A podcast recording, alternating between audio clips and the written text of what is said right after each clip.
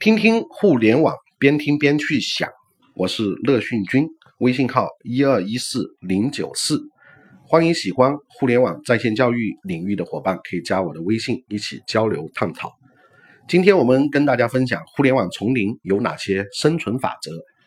其实接下来讲的这些法则呢，在有一本书叫《互联网思维的独孤九剑》当中，基本上都有提到，只是会做一些更加细化的法则，比如说。用户思维啊，迭代思维啊，啊，大数据思维啊，社交化思维啊，还有包括像媒体媒体思维啊，啊，像这些其实都有提到。那今天我们具体来了解一下互联网丛林有哪些生存的法则。人类生活在大自然当中，需要遵守自然的生存法则。互联网企业生活在数字的环境当中，也需要遵守互联网生存的法则。互联网是一个独特的存在，运行规则与商业模式往往与传统商业有着天壤之别，而且更重要是它还在不断迭代。每一年的热点都不一样，趋势都会发生一些变化。唯有认清、掌握并会利用互联网生存的法则，企业才能够获得充沛的活力，在互联网丛林当中实现长足的发展。今天我们来了解一下这些法则是不是对于你。拥抱互联网有所帮助。第一个法则，less is more，少即是多，这就是独孤九剑当中的简约思维。用户很懒，懒呢是人的一种天性。从两个层面来理解，一方面是思维层面的懒，另一方面是真实行动层面的懒。我们现在发现，其实很多职场人根本就不思考，都被现在这个所见即所得的科技产品给毒害的一塌糊涂。从互联网产品层面而言，那么就要要求产品体验必须是简洁快捷、不费脑、易操作，同时用户需求又能够高效的被满足，这是一个人性的刚需。乔布斯就是少就是多的坚定贯彻者，这个从苹果各种产品当中均能够体现出来。比如说，为什么最后没有按钮了？这就是 less is more 啊，操作能不能再简单一步啊？都是这种体现，叫简约思维法则，就是少即是多。第二个法则呢，免费是为了更好的收费。我们说得用户者得天下，这个是一个用户思维。免费的商业模式是互联网行业最为流行的理论。互联网产品大多用免费的策略，极力争取用户，锁定用户。免费现象也冲击了很多的产业。当年的三六零安全卫士。用免费杀毒入侵杀毒市场，一时间搅得天翻地覆。这种商业模式其实就是先做一个免费的主力产品，聚焦用户，然后再用流量进行变现。但是，免费用户的这个思维啊，对于很多创业者，对于很多企业来说，它绝对是一个坑。免费是要有前提的，你的免费产品是不是未来能够在你的体系布局当中形成它的这个合力？如果不是的话，其实屌丝有些时候是不值得服务的。但是你记住，我们现在还是认可免费是为了更好的收费。第三个原则叫坚持到质变的这个零件零件点，这个是我们所谓的迭代思维。任何一个互联网产品，只要用户活跃数量达到一定程度，就会开始产生质变，从而带来商机或者价值。互联网企业尤其强调数据。往往会把某个用户数据量作为节点，突破了这个节点就视为安全。不管是估值、融资、盈利模式，还是建立竞争壁垒，都能够走得更加顺畅。这些年我在喜马拉雅上播音的时候，我特别有感触。当初的喜马拉雅其实并没有找到什么很好的变现的方式，但是持续不断在 APP 当中去这个版本那个版白版本去抢排名，最后积累了真的叫海量的用户。当这是。内容变现时代开始来临的时候，喜马拉雅找到了这个质变的临界点，开始推出了很多付费的内容订阅的产品。啊，现在来说日子应该好过一些了啊。那这就是我们说的迭代思维，坚持到质变的这个临界点。所以呢，做互联网很苦逼，往往很多人都是坚持不到这个临界点，就已经死在沙滩上了。第四个原则叫赢家通吃。互联网虽然是竞争充分的行业，但是在很多细分领域却又出现了单极格局，甚至是出现了赢家通吃的局面。这个其实也是一种网络效应的体现，所有用户都可能从网络规模的扩大当中获得更大的价值。互联网业界流传的一个七二幺法则，也就是一个超级公司会占据市场的百分之七十的份额，老二会占据百分之二十的份额，剩余的百分之十由很多的长尾公司、小公司分食。最简单的例子就是腾讯的关系链当中，对于社交产品来说，它就是百分之七十；百度的搜索技术对于搜索这个业界来说，它就是百分之七十。包括电商，阿里也是这样的道理。所以呢，赢家通吃，但是在细分的切入的领域里面，会越来越形成这个合力的这个竞争格局。所以我们说，从过去的 Table 啊，到现在的 ATM，其实也是在顶部这几家公司之间变来变去而已。但是对于新型的一些创业公司，除非是极端颠覆的技术，很难实现逆袭的这个机会。第五个法则就是垄断是最好的商业模式。投资人彼得蒂尔有一个观点：互联网企业竞争的最高形态就是垄断。互联网时代的垄断经济有几个特征。专利技术、网络效应、规模经济和品牌优势。彼得蒂尔举了一个例子，对比了一下《纽约时报》和 Twitter 的这个公司价值，很有意思。二零一三年，Twitter 刚一上市，市值就达到四十亿美金，是《纽约时报》市值的十二倍还要多一些。在这之前，二零一二年，《纽约时报》赚了一点三三亿美元，而 Twitter 处于亏损状态。那到底是为什么呢？答案是现金流。一个企业成功与否，要看它在未来生成现金流的能力。投资者认为，Twitter 在之后的十年应该可以获得垄断利润，而报纸的这个垄断时代就会已经结束了，所以 Twitter 的估值会更高。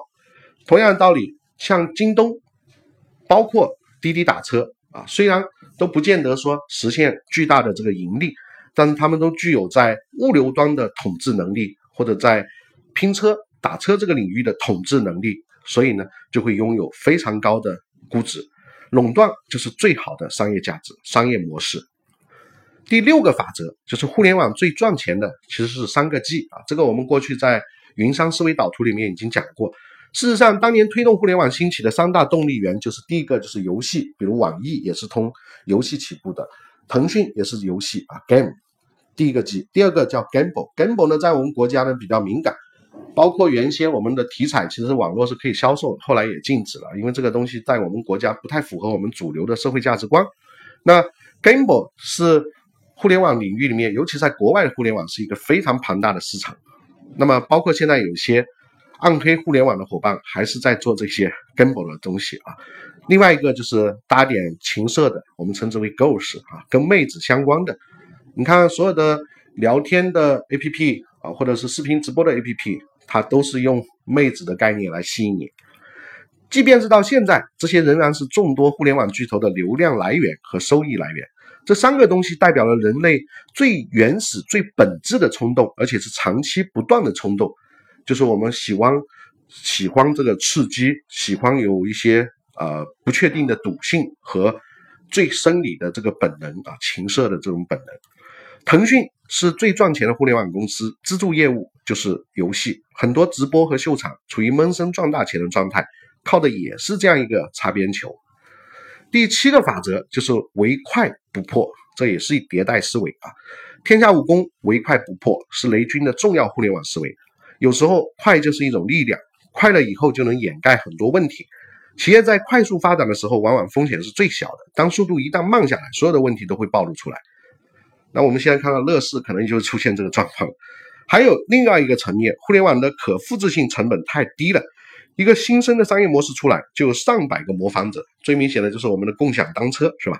唯有用最快的速度积累用户量级，才能建立企业的护城河，持续领跑行业。那唯快不破，我们发现啊，在我身边，我们去关注摩拜单车和 OFO 的时候很有意思。啊，一个呢，车的成本比较高，投放的量就要少一些；一个 O F O F O 的，相对来说成本低一些，投放的数量啊，就跟的是多如牛毛。我们慢慢的就发现，很可能在某一些区域里面，O F O 就会把这个摩拜给挤掉。所以，我们说，很多时候并不是一定要做最完美的产品，而是唯快不破，迅速的占领，因为很容易被复制。下一个法则叫合并，一切都为资本利益最大化。没有永恒的朋友，没有永恒的对手，敌人的敌人就是朋友。这些世俗社会的法则，在互联网行业体现的尤为淋漓尽致。行业之间的兼并收购，一定是为了资本利益最大化。资本从来就是逐利的，这其中很少有情怀。竞争太激烈，互相损耗，不如抱团取暖。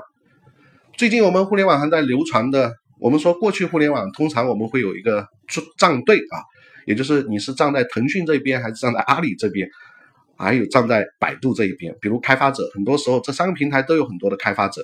那我们最近就流传说。这个我们阿里和腾讯已经开始玩百度的这个概念了啊。那这两年行业老大老二一夕之间合并的案例就太多了，比如携程和去哪儿啊，五八和赶集啊，滴滴和快滴啊，美团和大众点评啊，其实都是这样合并，都是为了资本利益的最大化。第九个法则就是跨界竞争，所以我们说这是我们的跨界思维。互联网讲求的是跨界竞争，打败行业巨头的往往不是同行业的老二老三。或者新入局者，而是来自跨行业的竞争者。罗胖在演讲当中指出，行业边界正在消失，每个消费升级的行业都在争夺时间，时间就是终极战场。比如搜索企业，百度会把新闻资讯 APP 今日头条视为最重要的竞争对手之一，就是因为今日头条起势太猛，分走了一部分用户时间和广告主的预算。毫无疑问，信息流的这种广告这几年的起来，就是因为今日头条的这个流量。当然，在这里，我个人觉得今日头条的信息流的广告对于中小企业来说，千万不要投，是一个坑。你投了也没什么用啊，它的这个回报率是很低的。当然，对于往央视去投广告的无所谓，你投信息流，反正都是大品牌哈。第十个法则就是得屌丝者得天下。成功的互联网产品抓住了屌丝群体草根一族的这个需求，这是一个人人自称屌丝，而骨子里认为自己是高富帅和白富美的这样一个时代。就像微信的张小龙所说的，屌丝们既有生存感的压力，又有着存在感的渴望。这种矛盾的情感来源于他们有着中产阶级的脑子，却拖着无产阶级的身子的苦逼现状。屌丝是一个量级庞大、愿意为互联网娱乐付费的这样一个群体。互联网行业还有一种说法，中国互联网最赚钱的业务都是靠屌丝，比如游戏、社交、搜索，都是赚屌丝的这个钱，是屌丝成就了巨人。腾讯、百度、网易也是屌丝成就了像 YY 和九幺五八这样一些平台，得屌丝者得天下。对于拥有用户能力的这个平台型企业来说是一句真理，但请注记住，我们过去经常说说携用户以令诸侯，但对于很多初创型的小公司来说，得屌丝者得天下，对你来说可能是一个坑。很多公司都是因为互联网思维说的要得用户要免费。最后赔得一塌糊涂，仍然是一夜再回到解放前。所以啊，我们说听听互联网，边听边去想。很多时候你要根据你自身的情况来做预判。企业更重要的是决策方向，接下来是具体的方法论和打法。在这个过程当中，没有一个万能的公式可以解决所有的这个问题，一切都是在路上。今天我们就跟大家分享互联网当中的这样一些法则，其实呢都来自于独孤九剑这个思维：得屌丝者得天下，跨界竞争，合并唯快不破。互联网的商机创业领域，垄断是最好的商业模式，赢家通吃，坚持到自别的临界点，免费是为了更好的收费，less is more，少即是多。希望这些思维在你的商业运营当中设计你的商业模式的时候，对你有所帮助。好了，就分享到这地方。如果您对于学习更多有关于互联网方面的知识，可以登录我们的视频网站一二三 K 一点 CN，关注我们的公共账号乐讯云商学院。感谢你的聆听，再见，拜拜。